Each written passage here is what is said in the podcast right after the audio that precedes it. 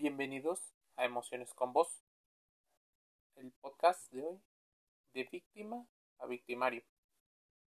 ¿Cómo la mente intenta adaptar la violencia? Las dos caras de la moneda. Estudios realizados por investigadores mencionan que los traumas o los sucesos complicados causados por diferentes personas suelen ser vividos de diferente manera según las herramientas y habilidades que las personas pueden decir. Los estudios salen a relucir por casos, por ejemplo, en los cuales existen situaciones de discriminación, de bullying y otros. Es muy probable que los bravucones creen y que sigan en lo suyo a menos de que se les detenga en algún momento. Eso es el dicho popular. Los padres suelen la importancia diciendo que es natural, incluso normalizan la violencia cuando no debería de ser. Incluso algunos padres o instituciones no intervienen, lo que racionaliza hasta cierto punto la idea de injusticia y de pelea. Incluso con la situación de que muchas personas suelen ver como un método de entrenamiento la violencia. No existe una evidencia entre ser víctima y victimario. Algunos otros estudios revelan. Es importante que muchas personas que han tenido estas situaciones pues han sido investigadas a partir de haber sido víctimas de delitos sexuales. Muestran una preocupación por convertirse en agresores. No existe esta situación. Parece que el porcentaje de probabilidad es mayor pero nada es determinante, depende de muchísimos factores. La violencia de género hacia menores, adolescentes y mujeres tiene un gran componente. Pero, ¿te has preguntado por qué de víctima a victimario? Una víctima de violencia es aquella que experimenta una agresión física y o psicológica de otra persona o entidad esto afecta sus emociones, su cuerpo y vulnera sus derechos hasta su vida cotidiana. Del lado opuesto está el victimario, que por medios violentos, coercitivos, manipuladores e incluso en ocasiones hasta perversos, ejercen una agresión y someten a una persona, muchas veces de manera consciente, en otras ocasiones de manera inconsciente. Pero el que lo hagan de inconsciente no significa que no son responsables de la agresión, sino que simplemente están repitiendo patrones en los cuales consideran que hay algo de normal. La agresión no solo la ejerce contra la víctima. El victimario o victimaria normalmente también afecta al entorno, es decir, a la familia y las personas relacionadas con estas personas. Los ejemplos quedan clarísimos y hay personas que lo sufren durante años. En ocasiones, por no tener una red de apoyo lo suficientemente estable para combatir los procesos que ocurren en la mente. Por ejemplo, quienes son violados en su niñez, es una agresión generalizada cuya magnitud no se refleja en las estadísticas, quedan con una secuela difícil de superar. Tienden a tener un desempeño sexual deficiente, incluso es complicado ayudarlos con terapia, pues hay una memoria en el cuerpo y una resimbolización que no deja de surgir. Es un complejo proceso documentado ampliamente que podríamos llamar síndrome de Estocolmo, identificación que siente la víctima con su victimario. De ahí un buen de investigación. Sin embargo, hay una constante en todos los tipos de víctimas.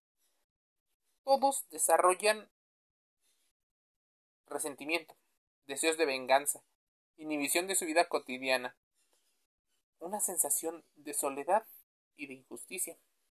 El victimario, en opinión especialistas, es un individuo que se ha vuelto perverso, porque se encuentra inmerso en una condición social que se nutre de todo tipo de violencias que favorecen ese comportamiento. Tienen un grado de maldad y de alienación generados por la desregularización de instituciones e incluso de sus propias emociones. Ahora bien, se ha dicho que cualquier individuo podría ser proclive a convertirse en un victimario. Incluso se ha tratado de patologizar esta condición desde la psicología. Pero es importante entender el contexto. Si se revisan expedientes pueden advertirse que muchas personas que son víctimas fueron en su momento víctimas también. Directamente en la familia, en el trabajo, en la sociedad. En el caso de la violencia intrafamiliar y escolar, los victimarios son adultos, normalmente padres, profesores, los directivos o alguien que ejerce una situación de poder. Existe el dicho de que las relaciones se tratan más de poder que de amor. Y esto debido a muchas situaciones como es el contexto social. Al extenderse la violencia a los espacios de la vida pública y familiar, incluso a la íntima, hay que preguntarse dónde está el origen de la violencia. Muchas investigaciones se percatan que se ha naturalizado, incluso se ha vuelto una costumbre, el tema de la violencia. Esto es grave porque si las relaciones se establecen con una fórmula donde existe un victimario y una víctima, o sea, una persona que normalmente tiende a ejercer más el poder sobre otra, la situación de igualdad puede ser algo sumamente difícil. Nuevos estudios podrían estar hablando de qué ocurre en la química del cerebro del victimario y qué ocurre, por supuesto, en el que en este momento podría ser la víctima. Jugar con el enemigo es sumamente peligroso. Hay una estadística que me gustaría que empieces a reflexionar. Más del 40% de los niños eh, que son violentados de alguna forma por sus hermanos podrían terminar siendo bravucones, incluso fuera de su casa.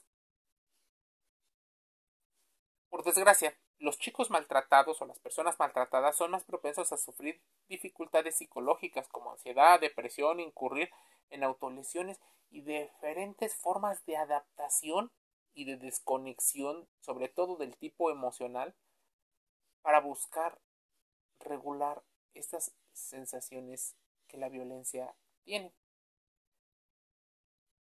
No solo su salud mental se ve afectada en el caso de las víctimas, Incluso cuando son adultos, las personas maltratadas presentan niveles más elevados de la proteína C reactiva, un indicio fundamental de inflamación crónica. Esa inflamación a corto plazo o aguda nos ayuda a recuperarnos de enfermedades y de lesiones, pero la inflamación crónica lastima el cuerpo y puede provocar enfermedades y problemas como la diabetes y situaciones de padecimientos cardíacos.